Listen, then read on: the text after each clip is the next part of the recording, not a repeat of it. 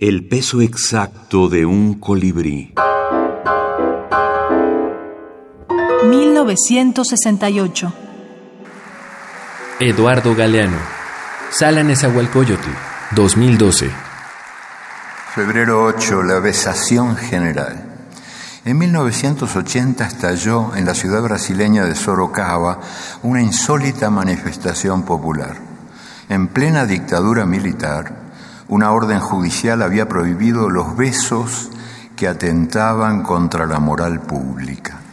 La sentencia del juez Manuel Morales, que castigaba esos besos con cárcel, los describía así.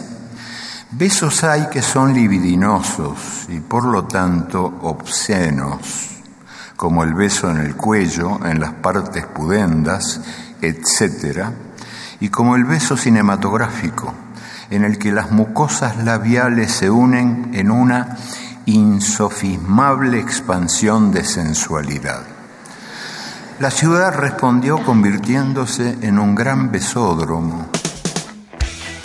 Nunca, nunca nadie se besó tanto.